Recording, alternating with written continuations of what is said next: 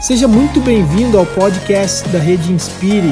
Acesse nosso site redeinspire.com para conhecer mais os nossos recursos. Fique agora com o podcast de hoje. Igrejas que inspiram por meio da liderança apostólica. Você pode dizer esse tema comigo? Igrejas que inspiram por meio da liderança apostólica. Querido, uma liderança apostólica não é a que usa anel.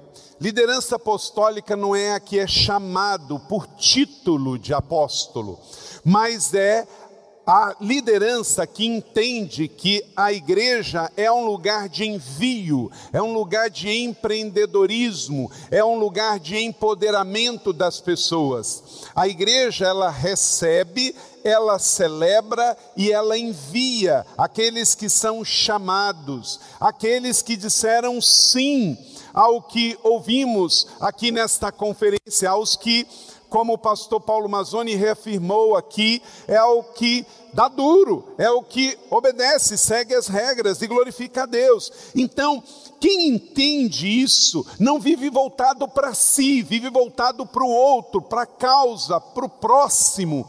Nenhuma igreja cresce voltada para si, nenhuma, nenhuma. Ah, no passado, um paradigma antigo, e eu passei muito por essa realidade, talvez alguns de vocês, é que o que precisamos para uma igreja crescer? Um bom estudo bíblico, um bom cuidado pastoral das ovelhas, e a igreja vai crescer. Isto não acontece. Quanto mais você focar nos crentes, nos que já vieram, menos a igreja vai se mover em direção àqueles que ainda não chegaram. Quanto mais você focar nos que já chegaram, menos a linguagem você vai falar daqueles que ainda não chegaram. É comum, oh, uma pessoa se converte no primeiro ano, ela tem um monte de amigos que ainda não têm Jesus. Aí ela vai em aniversário de não crente, ela convida não crentes para vir no aniversário dos seus filhos, não é assim? No segundo ano, ela já só vai em aniversário de crente. Nós precisamos continuar dizendo para as nossas ovelhas recém-convertidas: não cortem seus relacionamentos com os amigos e parentes que ainda não conhecem Jesus, porque agora você é um missionário entre eles. É muito comum nós, evangélicos, ficarmos dentro de uma bolha a sua igreja não é uma bolha, ela é um farol, ela é sal da terra e luz do mundo. Então é isso que é ser apostólico. Ser apostólico não é se fechar, ser apostólico é se abrir, é ser flecha em direção ao destino que Deus colocou para cada um de nós. Então a sua igreja precisa ser santa no sentido de contaminação espiritual do mundo, mas ela precisa ser agente reagente no mundo, de ser sal da terra e luz do mundo, de fazer a diferença. Então entenda, ser apostólico não pode ser uma contaminação religiosa do que a gente tem visto no meio evangélico atualmente na cultura evangélica brasileira. Primeiro, porque nós temos um livro, Atos dos Apóstolos, e a nossa fé é a continuação disso. Atos dá um ponto parágrafo em Atos 28, mas a sua igreja, esta igreja, é a continuação de Atos 29. E é a mesma fé, é o mesmo dom, é o mesmo chamado. Então, se a igreja primitiva era apostólica, a sua igreja precisa ser apostólica. A igreja institucional de Roma, quando ela encampou o cristianismo, ela deu o nome Igreja Católica, o quê?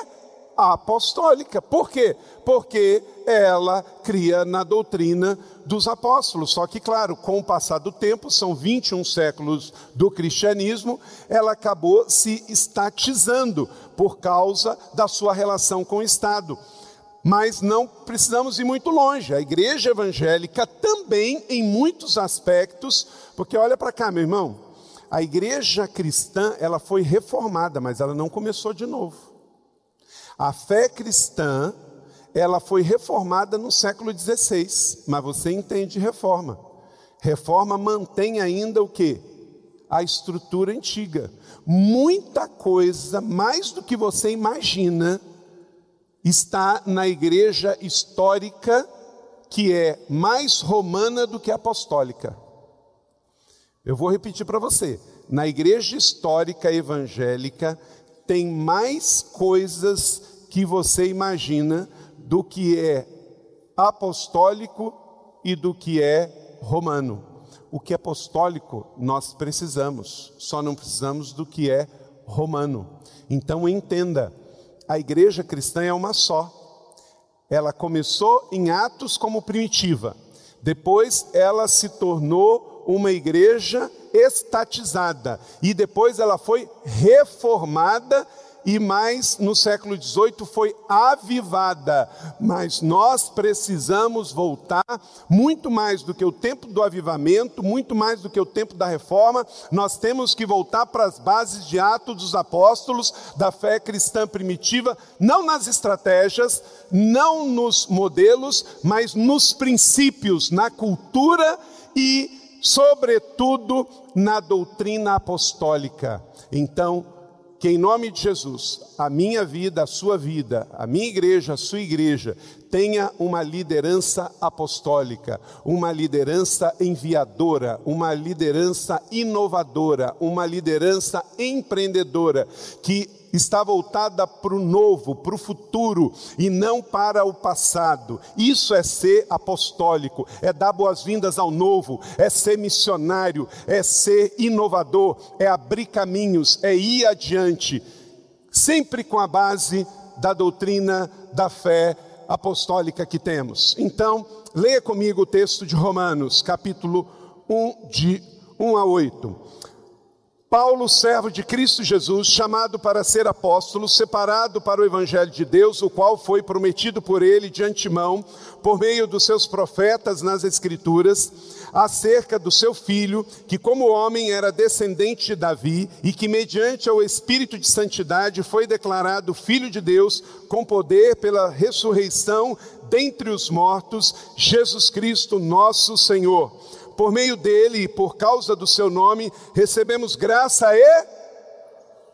O que que nós recebemos? Graça e apostolado. Veja bem, não é título, é uma capacitação para chamar dentre todas as nações um povo para a obediência que vem pela fé. E vocês também estão entre os chamados para pertencerem a Jesus Cristo. Quem está Neste chamado aqui, levanta a mão. Todos nós temos um chamado apostólico, temos uma doutrina apostólica. Todos os que estão em Roma são amados de Deus e chamados para serem santos. A vocês, graça e paz da parte de nosso Pai e do nosso Senhor Jesus Cristo. Antes de tudo, sou grato ao meu Deus, mediante a Jesus Cristo, por todos vocês, porque em todo o mundo está sendo anunciada a fé que vocês têm. Aleluia. Somos uma corrente ininterrupta desse fluxo do céu na terra, do chamado apostólico para as nações. Vamos orar, Pai. Obrigado por esta conferência, por esse ajuntamento do céu na terra, pelas igrejas, pelos pastores, pelas famílias, pela liderança, por todos aqui que disseram sim ao chamado. Pai, obrigado pelas santas escrituras que revela a nossa identidade, nossa raiz e aponta para o nosso destino fala aos nossos corações, use esse pobre pregador pecador para ser um canal do Senhor, para que estas flechas saiam daqui empoderadas e inflamadas, afiadas e diretas, para cumprir o plano e o propósito do Senhor aqui na terra até a volta do Senhor Jesus Cristo. Amém. Filipenses capítulo 2, de 1 a 2, vai nos falar se por estarmos em Cristo, nós temos alguma motivação, alguma exortação de amor, alguma comunhão no Espírito, alguma profunda afeição e compaixão, leia comigo, completem a minha alegria, tendo o mesmo modo de pensar, o mesmo amor, um só espírito e uma só atitude. Sua igreja pode ter e deve ter pessoas diferentes, estilos diferentes, ministérios diferentes, personalidades diferentes, mas ela tem que ter o mesmo modo de pensar. Porque senão ela não avança, porque a orquestra desafinada tem vida curta. A igreja não é um organograma de vaca, totalmente. Quando você vai no açougue, tem lá aquele organograma em partes diferentes. Isso não é igreja. A igreja é um corpo, é uma unidade. E um corpo que cada um pensa diferente não chega a lugar nenhum. E a liderança apostólica, ela justamente diz: é por aqui que nós vamos. E aí você acabou de ouvir a mensagem. Nós estamos vivendo uma cultura a crítica na internet, onde todo mundo diz: Eu vou para quê? Eu vou por quê? Você, pastor, precisa liderar a sua igreja de forma tão integração e de unidade que as ovelhas e os líderes, eu vou seguir o meu pastor, e por que não? Às vezes, tem gente que está em igreja que não avança para lugar nenhum, e aí chega e critica uma igreja que está avançando. E chega para uma ovelha nossa e fala assim: sabe qual é o seu problema? Você pensa igual o seu pastor de forma negativa, pejorativa. Meu querido, se o seu pastor está seguindo Jesus, se a sua igreja é bíblica e saudável, você conhece a sua igreja, conhece a sua liderança pastoral. Quando alguém chegar para você e falar assim, o problema é que você pensa igual ao seu pastor, você diga obrigado, isso é um elogio, eu estou afinadinho com ele. Não quer dizer que a gente gosta da mesma cor, que a gente gosta da mesma música, que nós torcemos para o mesmo time de futebol, que a gente tem os mesmos gostos de alimentação, mas em matéria da visão, da missão, da cultura, dos valores, dos propósitos, eu estou afinadíssimo, e é um dos motivos porque a igreja está avançando. Eu ouvi de novo várias vezes de alguns colegas que foram aos workshops e alguns deles me disseram: é impressionante, o assunto muda, mas vocês pensam igual. Eu falei: glória a Deus. E é por isso que esta igreja saiu de 600 para 17 mil membros em 20 anos, porque ela tinha um lugar de culto e hoje ela tem mais de 20 lugares de celebrações, porque ela tinha dois cultos aos domingos nessa cidade e hoje ela tem quase 40. É por causa da unidade. Nós não somos seitas, nós temos pessoas livres, mas há algo inegociável, está escrito naquela parede: visão, missão, valores, propósito e cultura.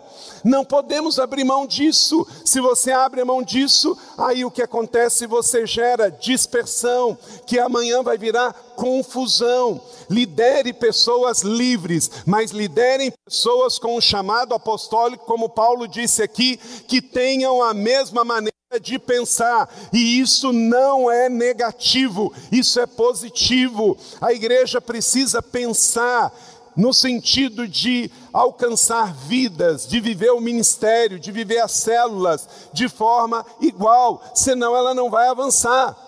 Deixa eu colocar aqui algumas ilustrações da nossa realidade de igreja. Pode colocar aí. Quando assumi a igreja era nesse lugar aqui. Os que conhecem um pouquinho mais da nossa realidade, eu cheguei em 97, a igreja estava no centro de São José dos Campos, aqui na Euclides Miragaia. Depois fomos para a beira da Dutra. O pessoal também chamou, está doido. E saímos de 2.500 metros para um lugar de Uh, esse aí de 8 mil e poucos metros, mas logo depois anexamos três outros imóveis que gerou 17 mil membros. A igreja chegou aí e ela ficou aí de mil membros até 6 mil membros. Depois, olhamos esse lugar que você está. E no ano de 2002 oramos aqui, no ano de 2004 compramos, no ano de 2008 começamos a construir ali com aquele primeiro auditório e no ano de 2012 nos mudamos para cá. E tudo que você está vendo construído aí foi deste campo em 2002 até a gente comprar em 2004, início da construção em 2008 e em 2018 está assim. Tudo que você está vendo construído aqui tem exatamente 10 anos, de 2008 a 2018. E passa, querido, por ter a mesma visão. Pode passar, olha só, o resultado? Vidas transformadas. Ano passado foram 1.370 batismos. Tem batismo nesse batistério todo sábado e todo domingo. Uma das maneiras de você aferir a saúde e o crescimento da sua igreja são vidas transformadas. Não é gente que vem de outra igreja evangélica, é batizar. Pode passar. E aí o que acontece? O crescimento, ele precisa se manter constante. Claro que tem ano que a gente batiza um pouco mais, um pouco menos, mas verifique, faça uma análise do crescimento da sua igreja nos últimos anos. Esse primeiro bloco aqui é o total da membresia da igreja. Nós colocamos aí os últimos seis anos, que era de 7.455 até hoje 17 mil. Ali no outro lado, você vê que tem a colina, que é a realidade de São José dos Campos. A colina e mais sete campos que a gente tem na cidade. E lá, o terceiro é a rede de igreja da cidade, que tem seis anos e hoje são 19 igrejas. Ali você vê uma coisa interessante.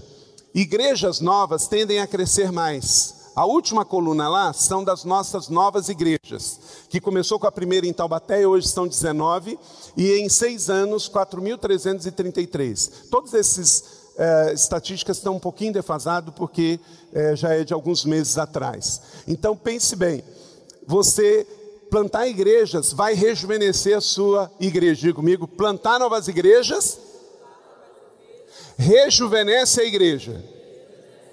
Então, se você quer que a sua igreja cresça, invista na sede, mas também invista em novas igrejas, porque rejuvenesce, esse frescor vem para a própria igreja também. Então, entenda, a igreja, ela não é um monumento, ela é um movimento, e ela vai expandir, pode passar o restante.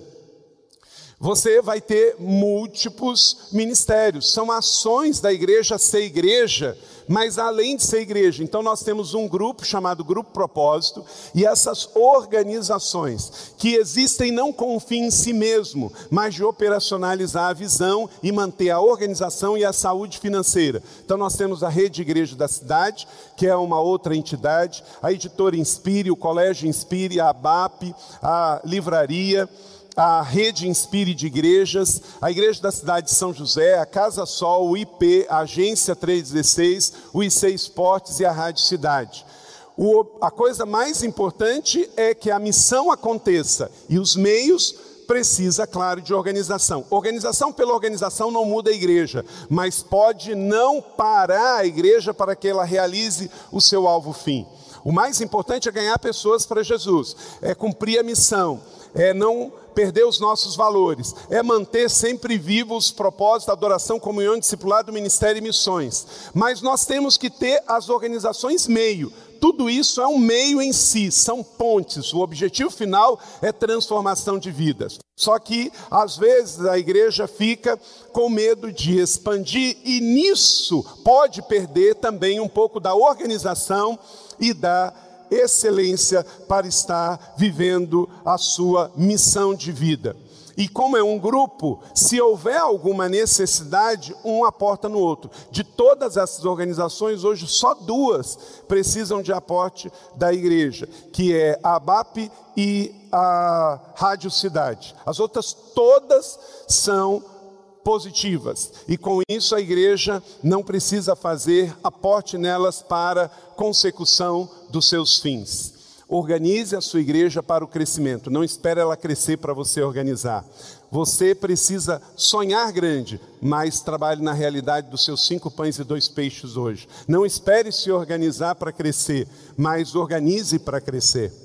Dentro de uma perspectiva, igrejas que inspiram por meio de uma liderança apostólica, ela gera esta unidade, ela vai ter o mesmo modo de pensar, de amar, ter o mesmo espírito, a mesma paixão, ela vai viver de forma apostólica, profética e pastoral. Tenho dito isso para que você não esqueça essas três dimensões. Eu vou me deter na primeira, que é apostólica. O apostólico vai, cumpre o ide de Jesus, cumpre a grande comissão. O profético traz, traz do céu o fluir. Nós precisamos do mover e dos princípios do céu para viver na terra. E o pastoral cuida da vida das pessoas. Então, vai, traz e cuida das pessoas. Onde cuidamos? Na rede de célula, na rede de ministérios. A liderança de Paulo para nós é o exemplo, é o modelo. Gálatas capítulo 6, 14 diz o seguinte: leia comigo, Paulo falando aos cristãos da região da Galácia, disse o seguinte: todos, quanto a mim, eu jamais me glorie a não ser na cruz de nosso Senhor Jesus Cristo, por meio do qual o mundo foi crucificado para mim e eu para o mundo. Então entenda que esse é o foco, é o coração. Não importa quão grande você seja, não importa quão bem-sucedido você seja, não importa também o quanto você sofra guarde o seu coração nessa perspectiva de fazer da coisa principal a coisa principal. E a coisa principal de uma liderança apostólica, de uma igreja apostólica, de uma igreja que está em missão, é jamais se gloriar. Não foi combinado, mas estou aqui continuando de uma forma mais prática os três princípios que o pastor Paulo Mazzoni nos deu na mensagem anterior. Você não se glorie, a única coisa é a cruz de Cristo. E ela está vazia para mostrar que o túmulo está vazio, a cruz está vazia e a igreja está cheia de discípulos, de missionários para este tempo. E não temos nenhuma glória. Cristo crucificado, esta é a nossa única glória. Ele morreu por mim e por você. Anote aí princípios de Paulo para o nosso discipulado apostólico. A liderança apostólica de uma igreja cristã não está estabelecida, querido, sobre títulos, mas sim sobre princípios apostólicos. Diga comigo, princípios. Princípios, é isso que não muda. A rede Inspire, a igreja da cidade, não pode te dar uma visão, mas ela pode aqui te passar princípios, e é nesses princípios que nos esforçamos para viver a nossa missão. Primeiro, você precisa, para viver a sua liderança apostólica, entender que esses princípios começam com desenvolvem uma identidade bem resolvida. Toda liderança apostólica desenvolve uma identidade bem resolvida. Você não quer ser o outro, você quer ser você. Você não quer o chamado do outro, você quer o seu.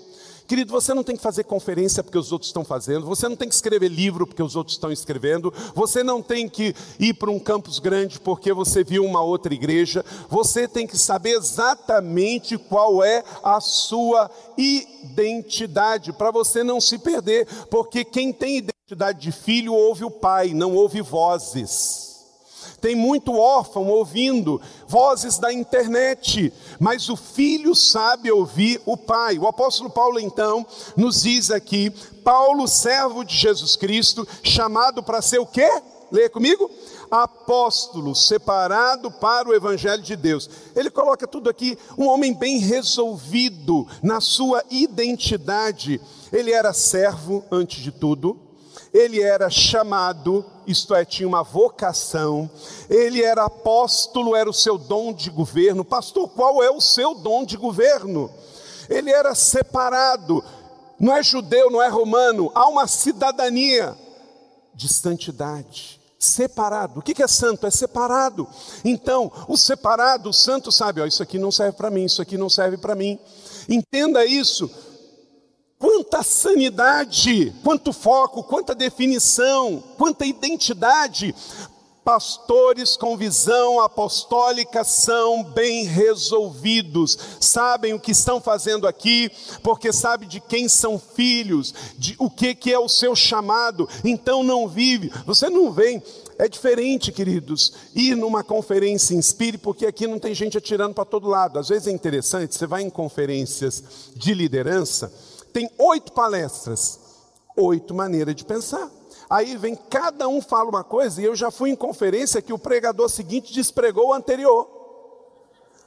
Por quê? Porque é muito aberto, é muito aberto. Entenda o seguinte: Paulo, ele chegou onde chegou, como o maior missionário, o maior teólogo, o maior plantador de igreja, porque ele tinha tudo isso.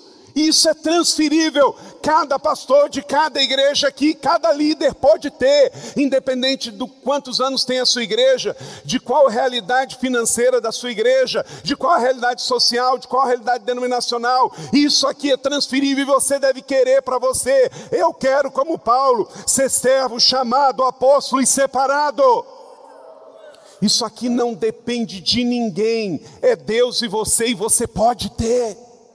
Isso é ter uma identidade apostólica nas Escrituras. Querido, não é tempo de ministério, não é recursos financeiros, não é estratégia é só uma questão de querer, porque quem tem Jesus tem tudo, quem tem o Espírito Santo tem o poder para viver tudo isso, porque o fluxo do céu já foi aberto. Não é o quanto você vai estudar, não é o quanto você vai viajar, é o quanto você decide aplicar, o quanto você decide ser, para não ser como ondas que são levadas de um vento para o outro. Ah, eu vou numa conferência, volto de um jeito. Eu leio um livro, fico de outra maneira. Eu vejo um outro ministério, quero ser igual a ele. Seja servo onde você está, seja chamado, tenha sua convicção inabalável que você está plantado junto a ribeiros d'água e nada vai te deter, circunstância nenhuma vai te deter. Querido, imagine o que é liderar uma igreja deste tamanho que passa três anos sem aumentar em nada a sua receita. Três anos. Nenhum pastor desta igreja teve um aumento financeiro no seu salário por três anos. Mas a água sobe, a luz sobe, a conta, todas as contas. A igreja tem mais de 130 funcionários só em CLT, são mais de 400 obreiros remunerados. Pense bem, mas mantenha o foco. Siga, que o provedor vai suprir todas as coisas. Terminamos um final do ano passado tão apertado. Tivemos que fazer ajustes, tomar decisões difíceis, liderar em meio a tempestades, mas 2018, o ano da intercessão, Deus virou tudo.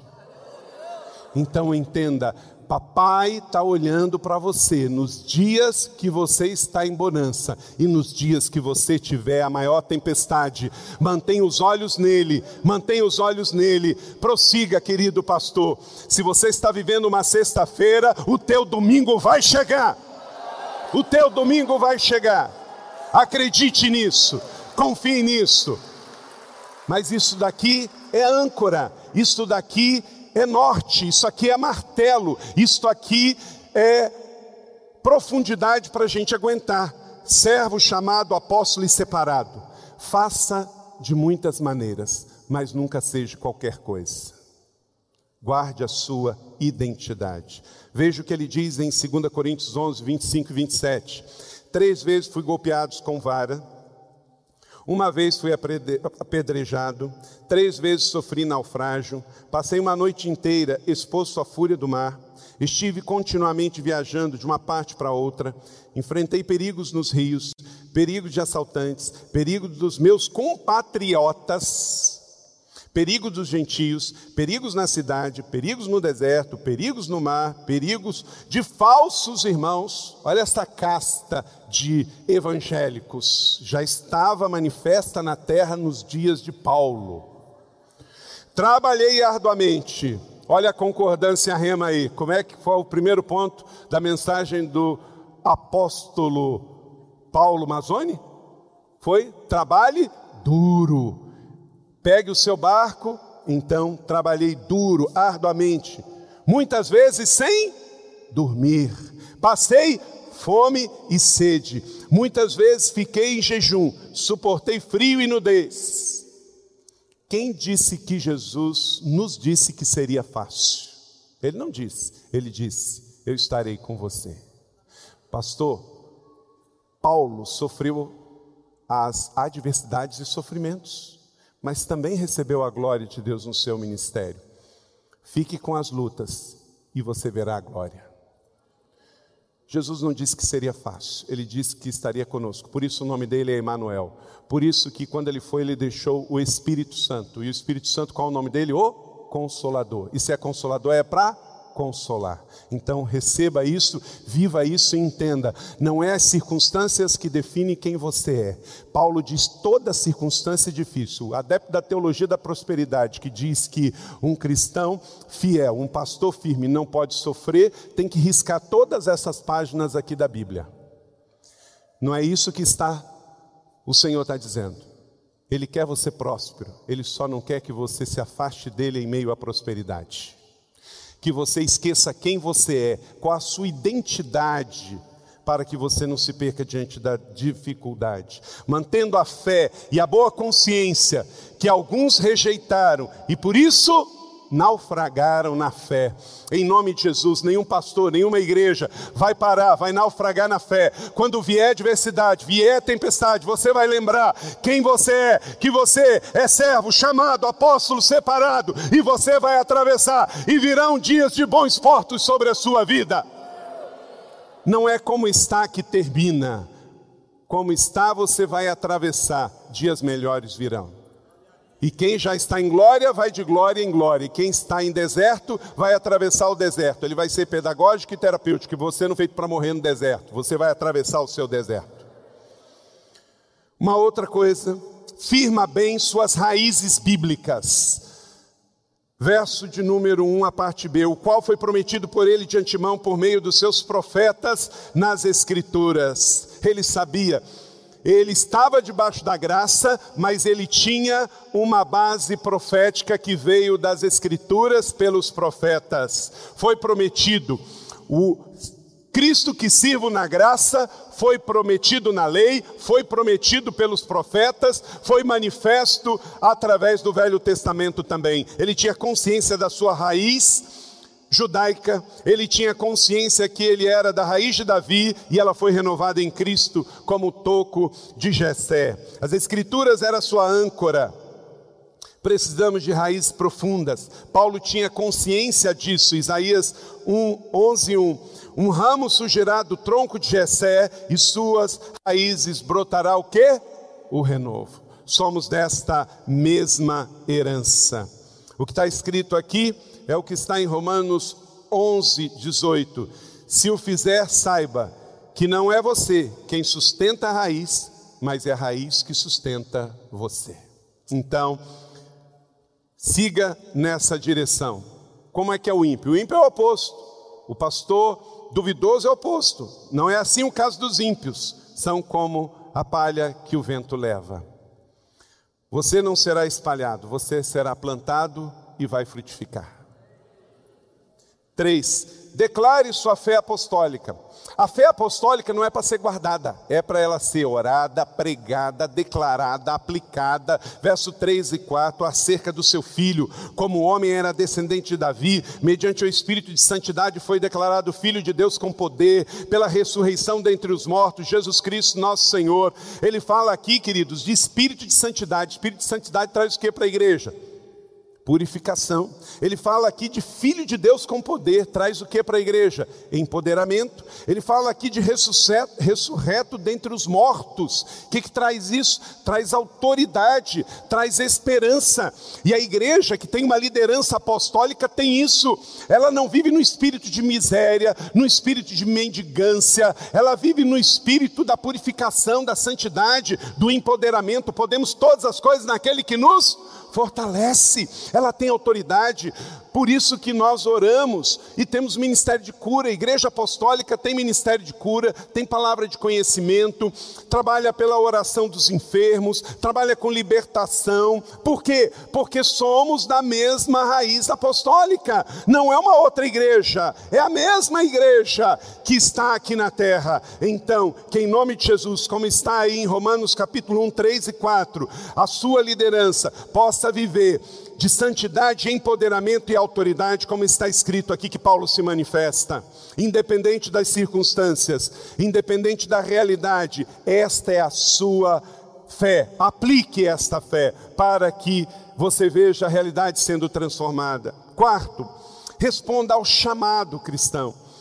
Gente, em nome de Jesus, que nossas igrejas aqui representadas sejam igrejas que todos são discípulos, todos são servos. Esse negócio de que é para alguns, não. O dom de governo é dado à igreja e a liderança vai ter um desses dons de governo, mas todos têm dom de serviço e todos têm o chamado para seguir Jesus por meio dele, por causa do seu nome, não é questão de título, não é questão de estudo, não é questão de denominação, recebemos graça e apostolado. Para quê? A igreja tem um chamado para discipular as nações, a igreja tem um chamado para discipular as nações. Você não pode estar na sua cidade e ignorar a realidade do mundo, você tem um chamado para discipular as nações. Diga comigo, todas as igrejas que creem numa fé apostólica têm o chamado e responsabilidade de discipulado para as nações. A igreja local tem implicações para as nações, está aqui, não é outra Bíblia, que caem as escamas dos nossos olhos, que os nossos ouvidos sejam destampados. A sua igreja é de primeira classe, a sua igreja foi feita para tocar o mundo, não importa o tamanho da sua igreja, ela pode orar, ela pode enviar, ela pode sustentar missionários. A única dificuldade é que alguns perderam a doutrina apostólica do envio do ir, do fazer a grande comissão e o grande mandamento acontecer aqui na terra através das suas vidas. Gente, nós não somos um supermercado de gente. Está cheio de igreja doente que virou supermercado de gente. Quer dizer, o camarada vem, pega a sua bênção, dá uma oferta e volta para a sua vida pequenininha, o seu mundinho, até semana que vem ter outra dor de barriga. A igreja não é um supermercado de gente, a igreja é manifestação do céu na terra para discipular as nações a realidade da África, da Ásia, da Oceania, do Oriente Médio, a crise humanitária na Síria, diz respeito à sua igreja por uma questão de chamado e de convicção, em nome de Jesus. Então responda ao chamado. Qual é o chamado? De discipular as nações. Quinto, esta liderança define o seu senhorio para o ministério. Gente, de novo, a referência aqui a mensagem anterior. Ah, eu não posso ir. Ah, eu não tenho dinheiro. Ah, eu não tenho recurso. Ah, não dá. Eu sou pequeno. Eu tenho que. Gente, você não percebe? Olha para cá. É a mesma desculpa que foi dado para Jesus. Deixa primeiro sepultar os meus parentes mortos. Você está em missão.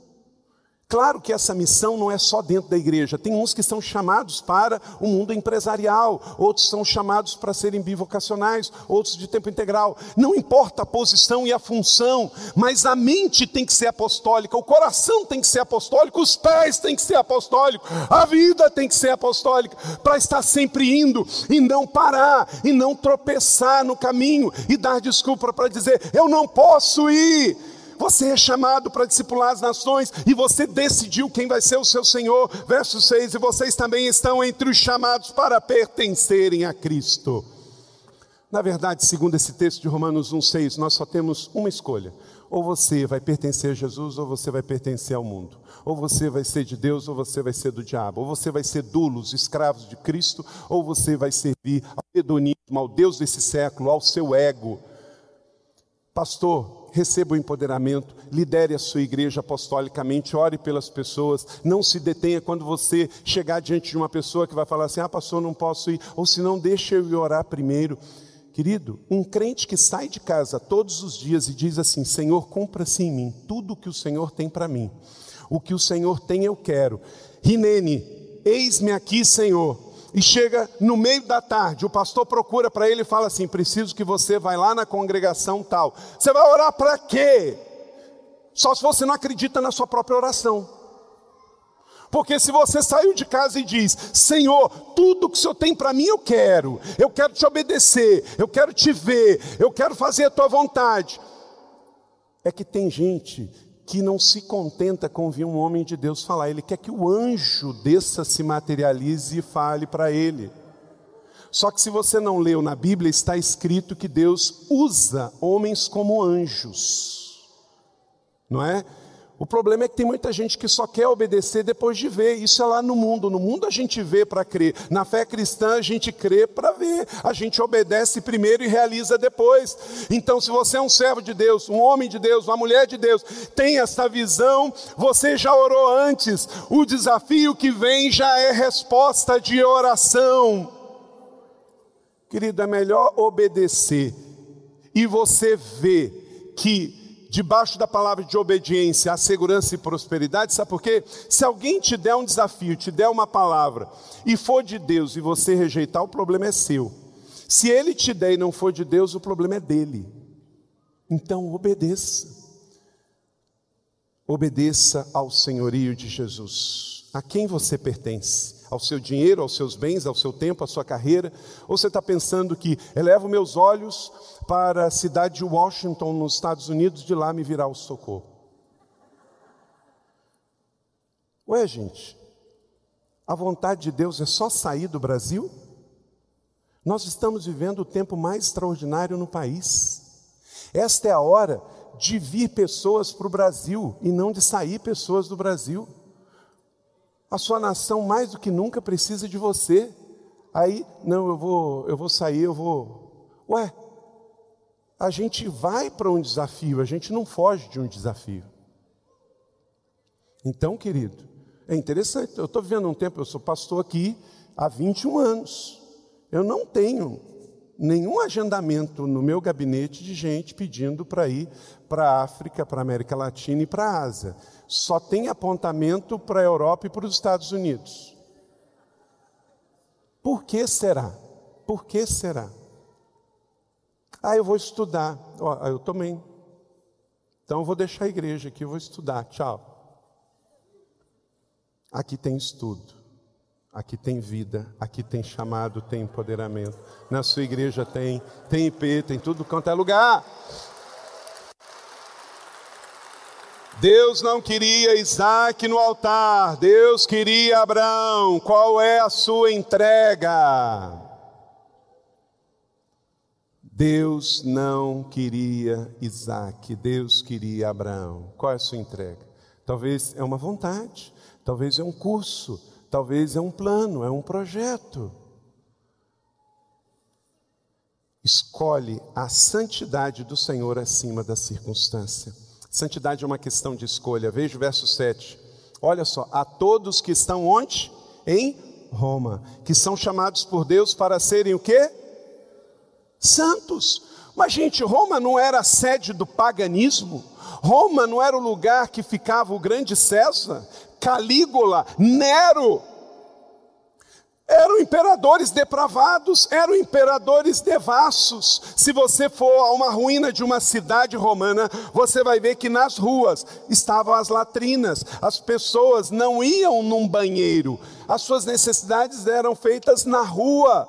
Havia homossexualidade, havia adultério, havia idolatria, feitiçaria, mas o Senhor nos chama à santidade. Onde estamos se a sua cidade é idólatra, é pagã, é uma cidade distante do Senhor, você é chamado para ser santo lá, e na sua santidade você vai também santificar os outros. Então entenda isso, não depende da circunstância, depende do seu chamado, da sua filiação, depende de quem que você é em Cristo Jesus. Escolha a santidade a despeito das circunstâncias, seja em Roma, seja onde você estiver, seja em São José, em Brasília, em Porto Velho, Velho, no Rio de Janeiro, em São Paulo, na Bahia, no estado de Santa Catarina, no Rio Grande do Sul, no Paraná. Seja santo, porque você tem um chamado de santidade.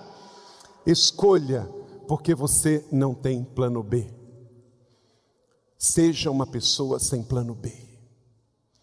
Você não pode escolher ser devasso, ser orgulhoso, ser vaidoso, ser preguiçoso, porque você já está crucificado.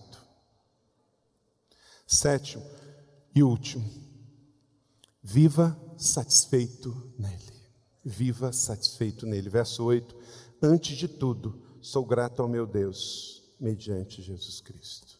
Antes de tudo antes do meu gosto, da minha vontade, da minha preferência, do meu cansaço, da minha carreira, do meu projeto. Antes de tudo, eu sou grato ao meu Deus. Os agradecidos têm um outro nível de fé, de espiritualidade e de conquista. Sua realeza é reavaliada todo o tempo pelo, pela quantidade de abundância que tem no seu tanque. Se você entra na escassez, a sua realeza vai embora. Você tem que andar de tanque cheio para ter o poder de escolher, para ter o poder de decisão. Os agradecidos agradecidos andam no andar de cima, os agradecidos vencem a murmuração, vencem a reclamação. Seja uma igreja satisfeita, seja um líder satisfeito. Líderes apostólicos são satisfeitos, são plenos, eles já estão bem alimentados. Entenda, e aí você vai poder viver o resultado de tudo isso. O justo vai viver disso. Vai viver de quê? Vai viver dessa fé. Não vai viver da aparência, não vai viver do ministério dos outros, não vai viver da vontade dos outros, não vai viver do pecado, porque o justo viverá pela fé. Romanos 1,17 eu concluo aqui, porque foi esse texto, texto de reformar tudo, já estava lá na doutrina apostólica da igreja primitiva pelo grande apóstolo Paulo, mas durante 1400 anos foi esquecida, então houve a necessidade de reler. Nós estamos precisando entrar num outro nível de reforma. A primeira reforma mudou a doutrina. A nova reforma tem que mudar o comportamento. Nós temos que deixar de ser cristãos de segunda classe para vivermos como cristãos de primeira classe. Cristãos satisfeitos, cristão, cristãos que sabem que já tem tudo e que tem, quem tem tudo não precisa de mais nada. Você acabou de ouvir o podcast da Rede Inspire. Acesse redeinspire.com para conhecer melhor os nossos recursos. Rede Inspire, há 10 anos inspirando igrejas, pastores e líderes.